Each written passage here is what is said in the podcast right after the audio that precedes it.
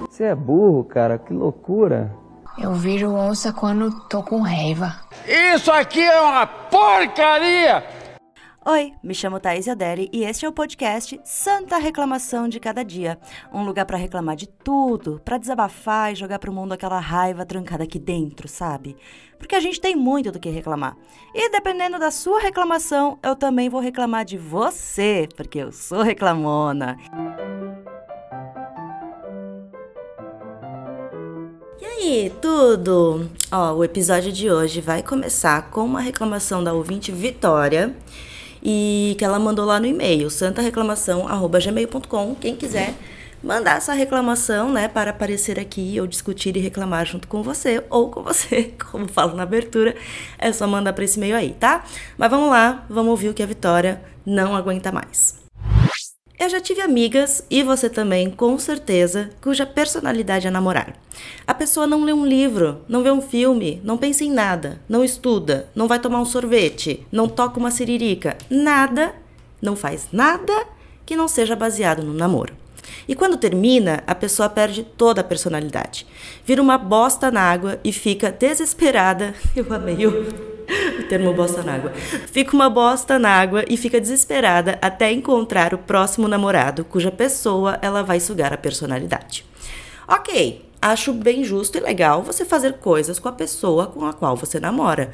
Namorar é sobre isso. Mas, poxa, sério que tem quem não vê sentido em fazer nada fora de um relacionamento? Que não tem planos, sonhos que envolvam apenas você mesmo? Ai, cansada, sabe? Não sei se eu sou muito amargurada ou se as pessoas é que são muito dependentes umas das outras.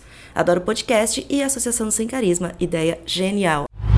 Ai, obrigada, Vitória pela, pela contribuição, né? Pela partilha da reclamação. E, né, Associação de Carisma, sim, ideia genial, ideia de Camila Frender, né? Vamos aplaudir. Então vamos lá, vamos discutir isso. Eu acho que a Vitória tá super certa quando ela diz que com certeza já tive alguma amiga ou amigo, né? Porque isso não se estende só às mulheres. Eu sei que a gente tende a fazer mais isso, mas homem também é foda, né? E eu sei que, sim, ela tá certa quando ela diz que provavelmente tive essa amiga ou amigo cuja vida só gira em torno do namoro. Ou não larga o parceiro por nada, ou, no caso de solteiro e solteiro, fica choramingando pelos cantos toda hora porque não tem um namorado, uma namorada. Acho que todo mundo mesmo tem ou teve um amigo assim, sabe? E sim, isso me irrita profundamente também, assim como me irrita a Vitória. Talvez irritar não seja a palavra certa, mas me dá um mal-estar, uma pena. Bate uma coisa tipo, ô, oh, pessoa, tadinho. Porque é bem o que ela disse, né? Realmente a vida é só isso? Não existe nada no mundo além de ter alguém para ficar de conchinha? E além disso, eu sou contra conchinha, então para mim esse, esse, esse desejo não faz nem sentido. Enfim, eu acho isso meio triste. Mas vamos lá, né? Não vamos jogar a culpa toda em cima da pessoa carente. Tem várias camadas, né, nisso daí. Primeiro, a pressão social e cultural para ter um parceiro. Ainda mais para gente que é mulher, né? Toda a sociedade ainda se baseia nessa coisa de parceria íntima, fixa, núcleo familiar, a pessoa mais importante da sua vida é o seu cônjuge e nada mais importa. A gente nasce com isso sendo jogado na nossa cara o tempo inteiro é nos contos de fada que nossos pais leem quando a gente criança, depois nos desenhos que a gente assistia na TV Globinho, depois nos filmes e nas novelas, nos livros. Embora nos livros eu tenha encontrado é, mais variedade de histórias, é por isso que eu gosto muito de ler, porque nem tudo envolve um romancezinho, né? Enfim, é, o convívio familiar e social te cobra que você esteja com alguém o tempo inteiro. Se você tá solteira ou solteiro, você está falhando a vida. Óbvio, homem solteiro é visto como bonzão, né? Ah, ele, ele ainda tá aproveitando a vida, depois ele vai sossegar e nananana. Mas pra mulher não, se a mulher tá solteira é tadinha, ela tá sozinha. E eu acho que a gente que não fica obcecado com essa coisa de namorar e casar, a gente teve sorte, na verdade, de escapar desse ciclo, porque eu mesma achava que o objetivo da vida era isso, né, quando eu era mais jovem, uma jovem camponesa. Embora eu nunca quisesse ter filhos. Mas com meu primeiro namorado, eu achava realmente que a gente ficaria boa parte da vida juntos, que a gente ia se casar, que a gente ia ter uma casa, construir uma vida e que se a gente terminasse, eu não conseguiria outro namorado. como se isso fosse algo indispensável para mim. Porque eu tinha esse sentimento, nossa, eu consegui um namorado. Eu acho que eu nunca mais vou ter essa sorte na vida. Mas, gente, não é sorte. Era apenas carência.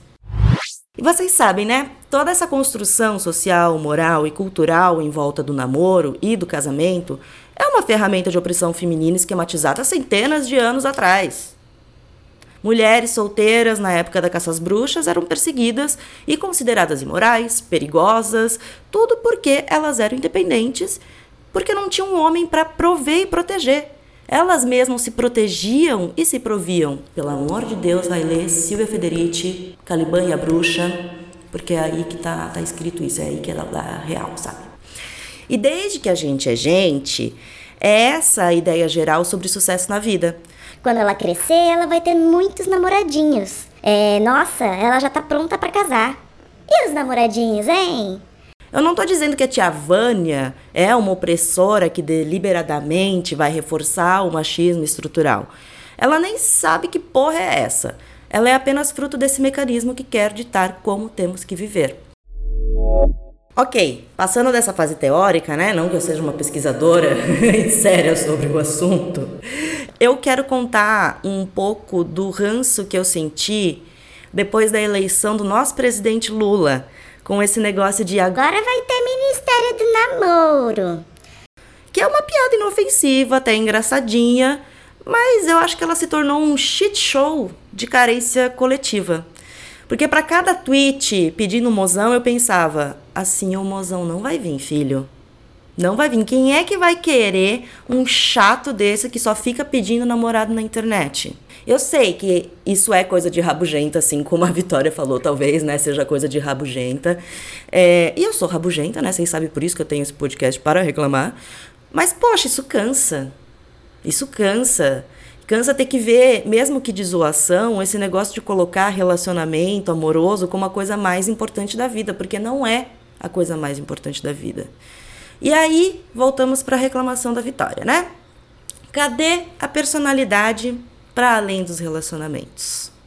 Quem é você de verdade? Do que você gosta? O que você quer fazer para você mesmo? O que você quer ser na sua vida? O que você quer deixar para o mundo?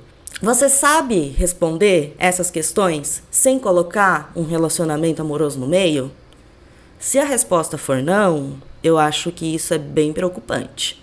Porque o que você tem a entregar de você de verdade para além desse carinho e sexo ou dessa, dessa disposição de estar com outro, sabe? O que, que você tem para entregar além de tipo, estou aqui para você?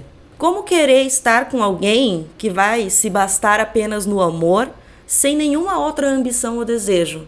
Ou sem né, nenhuma outra coisa para se ansiar e ocupar? Ah, mas eu quero compartilhar a vida com alguém, senão não faz sentido. Ó, deixa eu contar um segredo aqui. Você não precisa de um relacionamento romântico para que isso aconteça. Existem amizades, as famílias, as redes de apoio, para que você construa algo junto com os outros. Caçar namoro a todo custo só vai trazer frustração. Eu, por exemplo, não aguento parceiros carentes. Conforme a carência vai aparecendo, o meu interesse pela pessoa vai morrendo, gente. Porque para mim é como se essa pessoa não tivesse mais nada na vida além de mim. E isso causa um desgaste absurdo na relação, sabe? No convívio, porque é jogar toda a responsabilidade da felicidade da pessoa em cima das minhas costas. E não tem quem aguente por muito tempo um cara tão chato que, que vai ficar toda hora querendo estar contigo, fazendo coisas contigo, dizendo que está feliz com você, como se não tivesse felicidade fora desse relacionamento.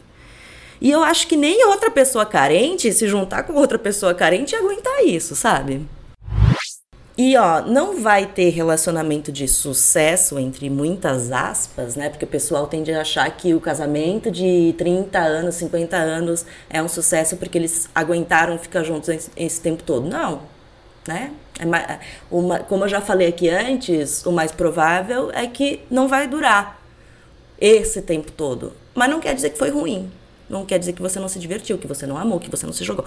Enfim, não vai ter esse relacionamento de sucesso quando o objetivo é apenas estar num relacionamento.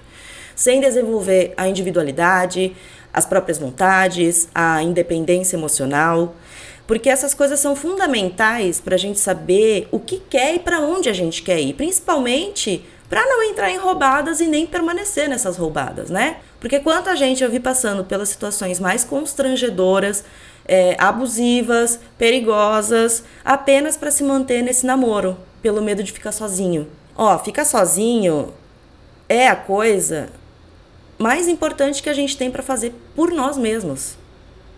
Porque é ficando sozinho que a gente começa a pensar no que é e no que quer, a refletir sobre a vida, a crescer como pessoa, porque é assim que a gente se conhece. Não tem como a gente se conhecer quem é lá no fundo, no íntimo, como pessoa, se a gente estiver rodeado de gente o tempo inteiro e não tiver esse momento de solidão para a gente realmente refletir sobre isso. E eu sei que tem muita gente que tem justamente medo de pensar nisso, porque não consegue encontrar essa personalidade além do relacionamento amoroso, romântico e tudo mais. Não dá para fazer isso grudado em outra pessoa o tempo inteiro, porque você não vai estar tá se desenvolvendo por conta própria.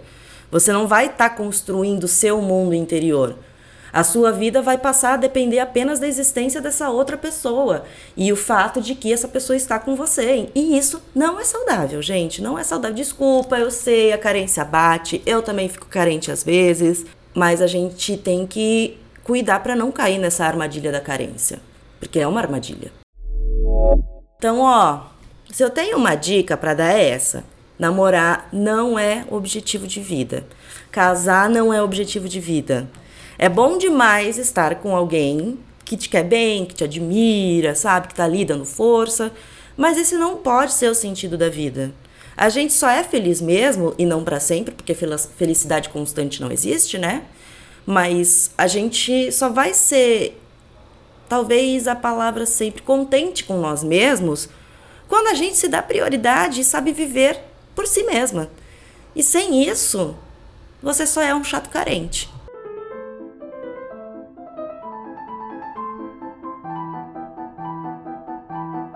Esse foi mais um Santa Reclamação de Cada Dia, um podcast para eu reclamar que vai ao ar todas as segundas-feiras.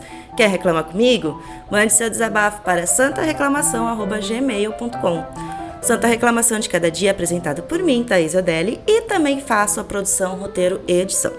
Não deixe de seguir minhas redes sociais, arroba Thaís no Instagram e no Twitter, e arroba Thaís Odelli no TikTok. E você pode me encontrar também na newsletter Associação Sem Carisma e no podcast Pepe Cansada todas as sextas. Até a próxima segunda e boa sorte pra gente.